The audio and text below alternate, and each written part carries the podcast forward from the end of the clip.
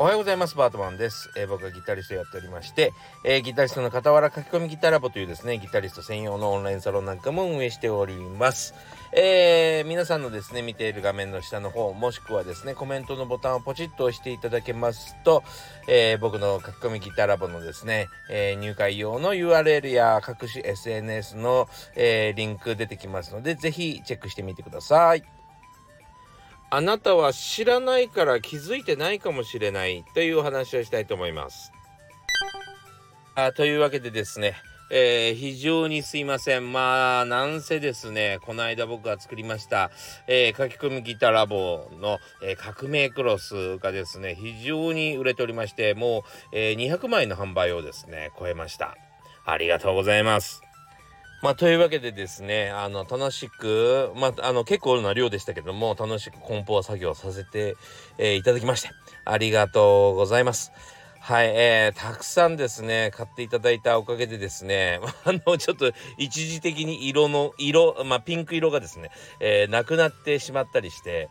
えーそのせいで、まあ、ちょっと慌てて補填したりですね、えードタバタしておりましたけども、はい、えーというわけで、あの皆さんの手元にそろそろ届くんじゃないかなと思うので、ぜひ使ってみてください。まあ、魔法のクロスでも何でもないので、まあなんか、こすったら魔人が出てくるわけではないんですけど、えーそんなすごい、まあ、の、クロスではないんですけど、まあ楽器にいいようにですね、非常に、えーこだわって、えー作りましたし、えーそのね、こだわって作って、いい結果が出る感じをですね、YouTube にもしました。はい。こういう風に綺麗になりますよっていうところもね、え YouTube にしましたので、ぜひですね、まあ、あの、YouTube がアップするのをちょっと楽しみにしててください。あの、結構簡単に綺麗になるので、はい。というわけでですね、プレセールまだ YouTube 公開まではですね、続けますので、えーぜひですね、今のうちにご購入いただけたらいいかなと思います。えー5枚買ったら1枚プレゼントということで、プレセールということでやっておりますが、やっぱね、楽器1本に対し、クロス1枚あった方がいいので、はい。えーたくさんギター持ってる方はですね、えーギター1本につき1つのクロス、2つのクロスっていう風にですね、えーまあ、カバンに忍ばす、もしくはネックに巻きつけてですね、えー一緒に運ぶみたいな感じで、えー持っておくと非常に便利かなと思います。はい。あの、ライブに行ったりとか、えーレッスンに行ったりとか、自宅でギター弾いたりとかっていう時にね、えーいろいろ枚数持っていると便利だと思うので、ぜひ、あの、この機会をね、お見逃しないように、えーご購入しておいていただきたいなと思います。さあもう一つあのまあただの近況というか、えー皆さんにお知らせなのかな、えーお話ししたいなと思っておりますけども先日ですね、えー先日、え昨日アップした動画の1個前ですねあのカポのことについてギターカポですねのことについて YouTube 上げましたぜひ見といていただきたいなと思いますはい。なんかね、やっぱりギターリストってさ、あの、なんだろう、音が変わるとか、いい音がするとか、すごい音がするとか、えー言われるとですね、それがもうね、5000だろうが、1万円だろうが、2万円だろうが、なんだったら3万円でも買っちゃうんですけども、なんか、そうじゃない、なんていうのかな、昔からあるような、えーカポとか、スライドバーとか、えーなんだろうな、まあそういう、なんて言ったらいいのかな、えーギターに直接関係、関係あるんだよ。関係あるんだけど、なんていうのかな。なんかアタッチメントって言ったらいいのかな。なんかこう、昔からあるような道具みたいなものをですね、アップすると、全然伸びないんですよ。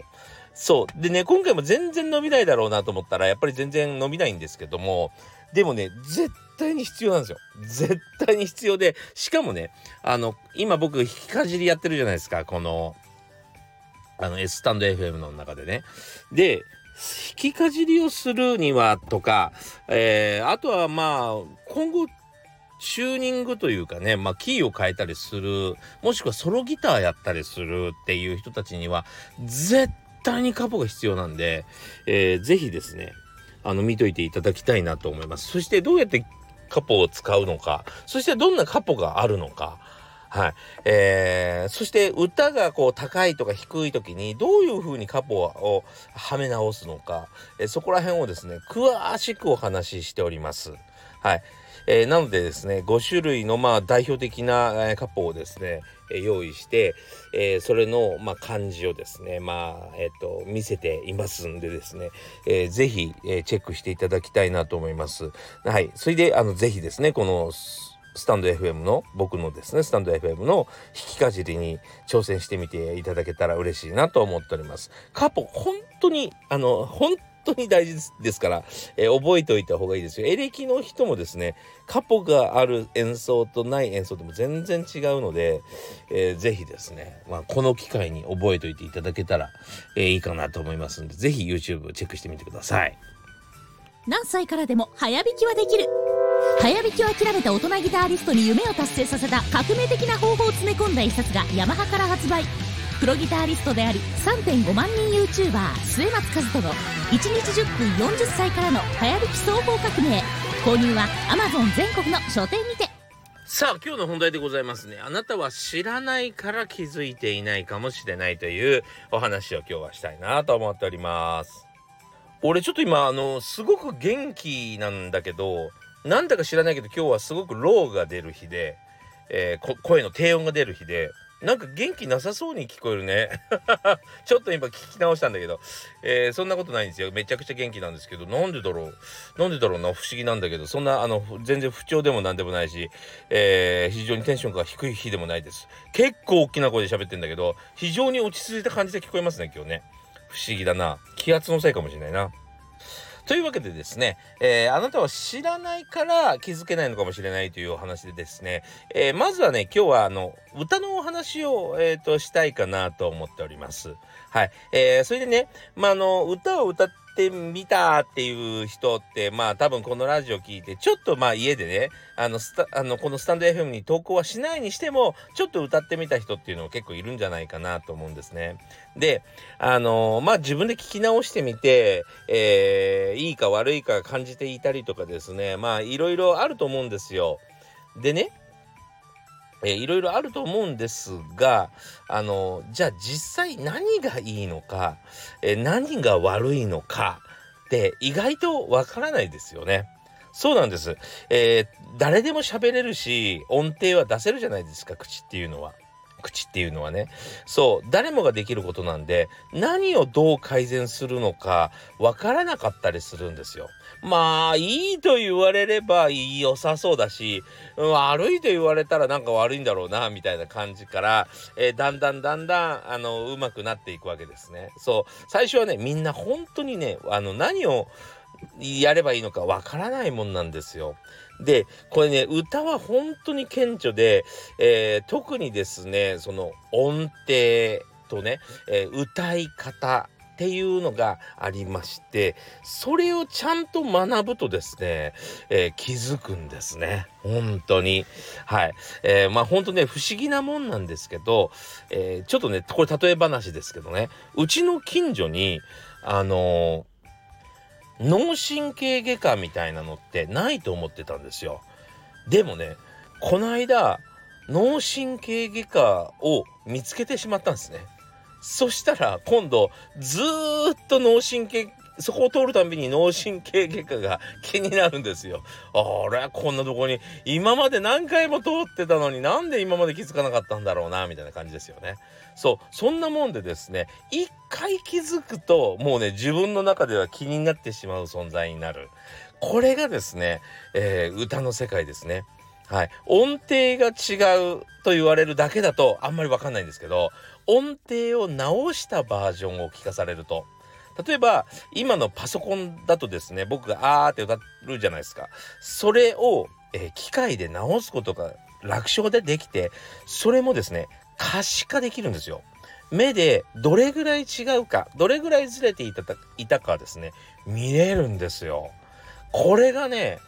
面白い。目で見ちゃうともうねなんでか知らないけど目で見ちゃうとあずれてるっていうね音程ってこうやってずれるのかっていうのがねわかるんですね。面白いもんなんですよ。あとですねビブラート。あーこの揺れもちゃんと、えー、可視化してくれます。はい。だから、まあ、一拍の中に、 one、two、three、four の、その一つの中に、あーってこう2回震えてんのかあーって震えてんのかあーって震えてんのか3回震えてんのか、えー、それもですねちゃんとわかるんですね。なんだったらそれを、えー、回数をですね多くしたり、えー、少なくしたりすることまでできます実は。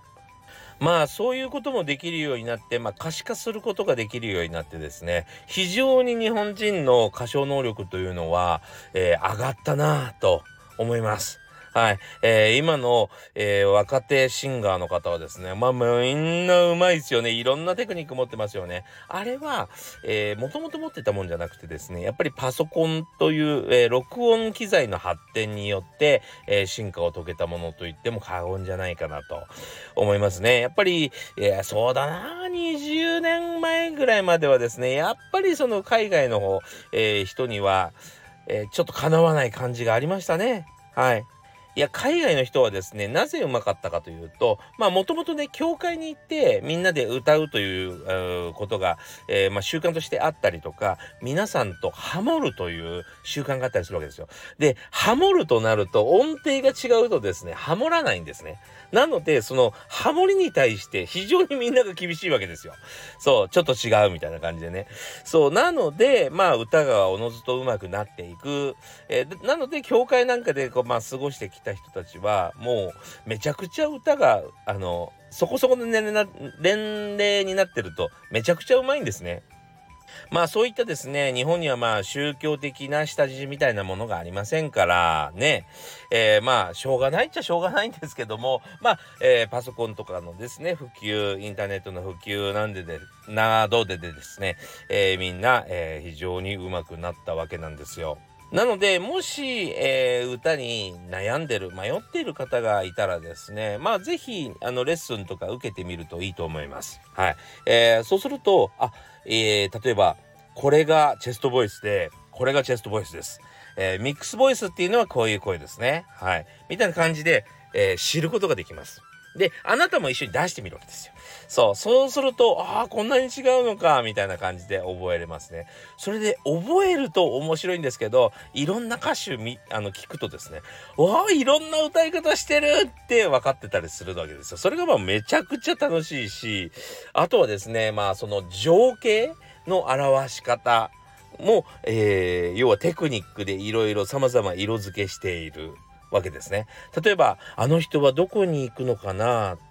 えー、向こうに去っていく人たちを言う時と、横に通り過ぎる人たち、あの人たちはどこに行くのかなっていう、その音程の付け方とか言葉の使い方とかがですね、えー、ちゃんとボーカリストっていうのは変えていたりとか、まあそういうことに気づくとですね、まあ結構楽しいですよね、歌がね。そう。えー、なのでですね、何を頑張ったらいいんだかよくわかんないって思ってる人たちは、一度知ってみるっていうことが、えー、大事かもしれませんね。これはね、あの歌だけじゃなくて、えー、ギターもまさにそういうものです。はい。えー、ぜひですね、まずは知ることによって、えー、そしてまた聞き直してみる。自分の好きな音楽を聞き直してみることで、ああ、なるほど、と思ったりします。はい。えー、これぜひおすすめなんで、えー、気になってる方はぜひやってみてください。